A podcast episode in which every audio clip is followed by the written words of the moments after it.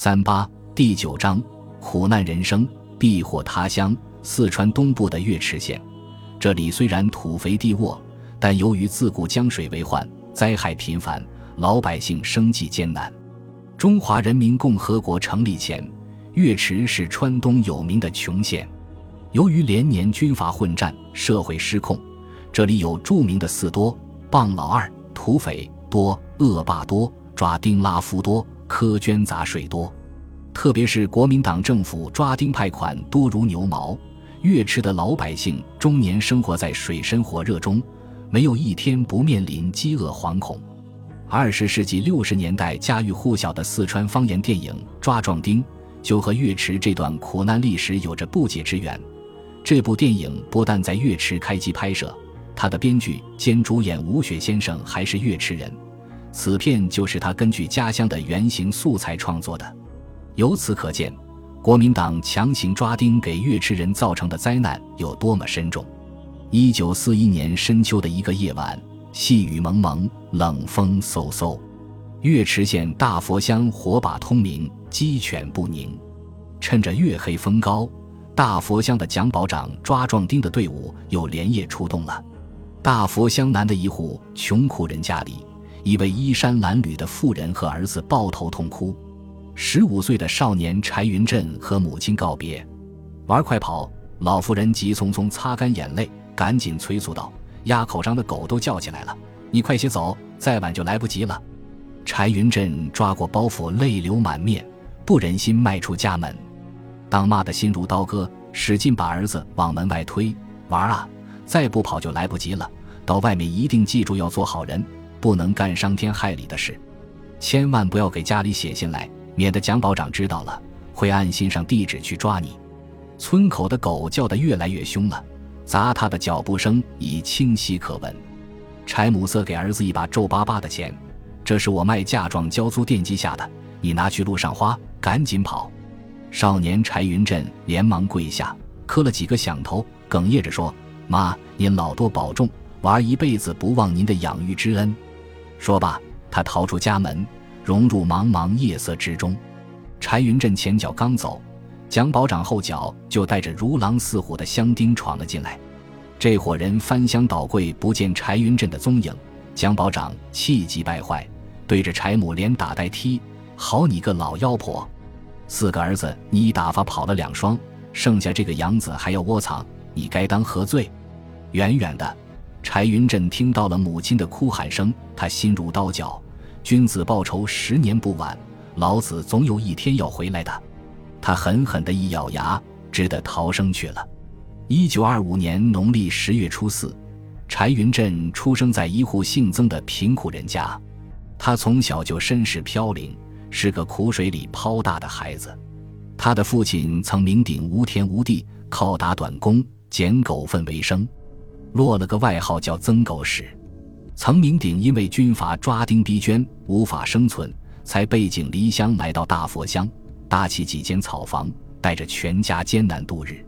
柴云振出生八个月后，面黄肌瘦的母亲无奶喂养，眼看这个小生命就要夭折，同乡有一位木匠柴占春乐善好施，不忍心看着孩子饿死，把他抱养了回来。柴占春虽也是穷苦人，但凭着一手木工活。至少还可以养家糊口。曾家的这个孩子从此就改姓了柴。柴氏夫妇都是心地善良之人，从小对抱养来的柴云振就视如己出，比亲儿子还亲。可惜柴云振命苦，六岁刚进学校念了几天书，七岁时养父便去世了。当时四川军阀混战不休，到处抓丁拉夫，四个哥哥先后出逃，家里只剩下母亲和柴云振两人。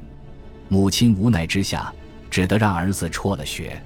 几年光景后，柴家就债台高筑，欠下地主五斗谷的账。面对天天登门逼债的地主，母亲苦苦求情，以泪洗面。生性刚烈的柴云振受不了这份窝囊气，十二岁那年就主动提出去给地主扛活抵债。冬去春来，小长工柴云振和大人一样起早贪黑，日晒雨淋。每天累得骨头散了架，幸而穷人家的孩子见风长，一晃几年后，十五岁的柴云振长成了一个大小伙子，用自己的工钱抵了三斗半谷，母亲变卖嫁妆还清了剩下的债务，漫长的苦日子眼看就要熬到头了。可眼看这个小伙子长得牛高马大，早就引得乡保长们贪心四起，在他们眼里，哪个壮丁不是白花花的银子？柴家这个男娃子，他们已经盯上很久了。十五岁的柴云振又添了一件揪心的事：躲抓壮丁。那时候，国民党在基层负责征兵的是乡镇上的保长贾长。征兵是一项可以生杀予夺的废差，这帮人借此巧取豪夺，无恶不作。当时有句口号：“有钱出钱，有力出力。”他们指定谁家出青壮年当兵，谁家就必须把人交出来。如果不想去也可以。那就得拿钱贿赂保长贾长，一些纨绔子弟贪生怕死，不愿当兵就买人顶替，而穷人家哪有那么多钱送给这些喂不饱的狼？就算凑钱打点一通，暂时被排除在征兵名单之外，但如果保长贾长们无法完成征兵任务，那无论给了多少钱，人还是要被抓走。最后能保住孩子的，都是富裕地主之家。抗战中后期，四川地区征兵舞弊严重，一些县区乡兵役官员和保长、家长绞尽脑汁买卖壮丁，为了敲骨吸髓，保长、家长们无所不用其极，甚至绑架路人凑数。柴云振亲眼看着那些被抓去当兵的人，一个个被五花大绑，像押犯人似的弄走。这些人被送到国民党军的兵营后，更是受尽虐待，九死一生。很多人一去就杳无音讯，走投无路之下，有些青壮年男子不惜自断右手食指，以不能扣扳机为由逃避兵役。从稍稍长大成人开始，少年柴云振就如同一只逃避追捕的羔羊。他一面在地主家扛活当长工，以免随时提心吊胆，担心被人抓走。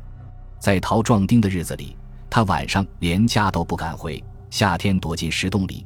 冬天钻进稻草堆，像个野人似的东躲西藏。本集播放完毕，感谢您的收听，喜欢请订阅加关注，主页有更多精彩内容。